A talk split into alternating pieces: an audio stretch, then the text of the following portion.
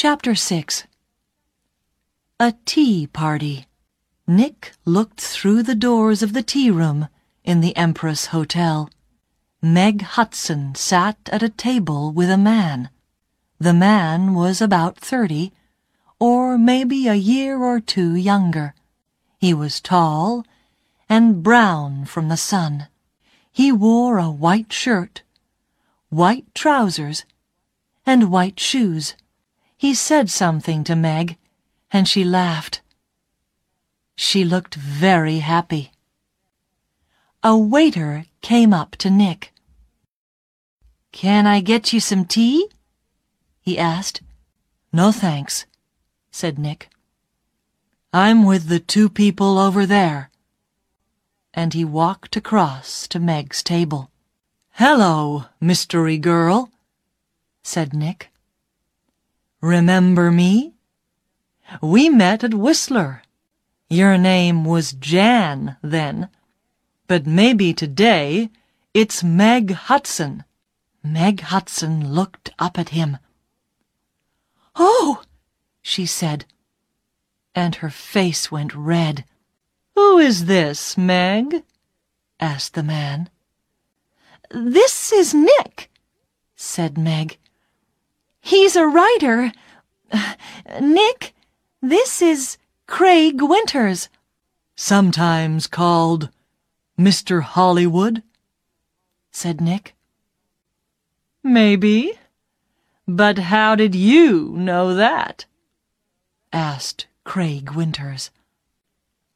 I guessed, said Nick. And I think I'm beginning to understand.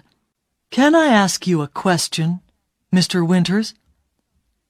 Does somebody want to kill you? Craig Winters' face went white. Kill me? What are you talking about? asked Meg. Before I tell you, answer this question, please, said Nick. You called me Mr. Hollywood, in Whistler. And you wanted the man at the next table, the man with white hair, to hear you. Is that right?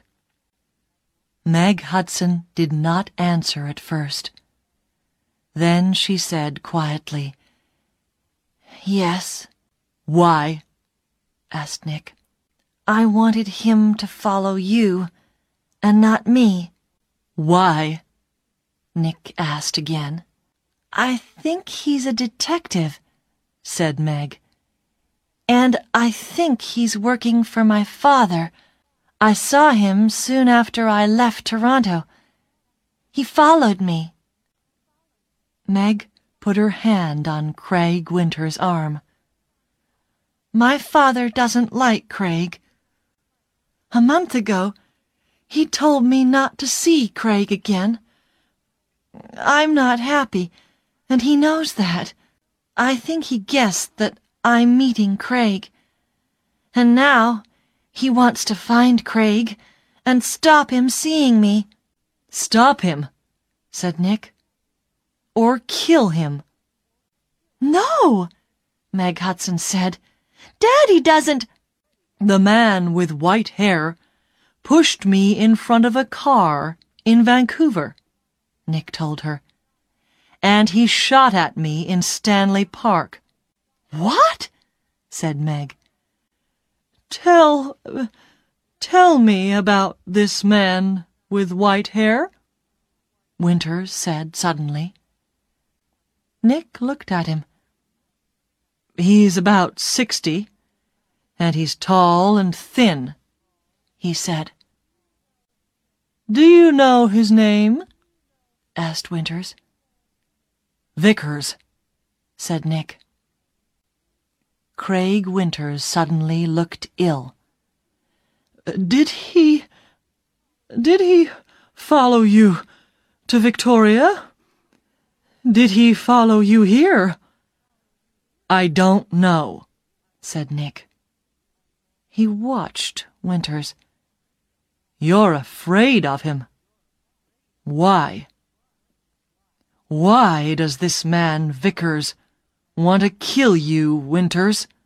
Before Craig Winters could answer, Meg's face went white. Oh no, she said. Look! Look over there! By the door! Nick and Craig Winters turned to look. At the door of the tea room stood the man with white hair. He looked up and down the room, and then he saw them and began to walk across to their table.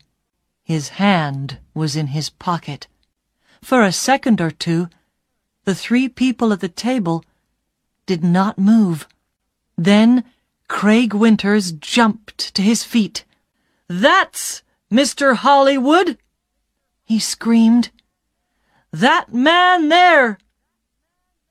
And he pointed at Nick. The man's hand came out of his pocket with a gun. This is for Anna! he shouted. Nick moved very fast.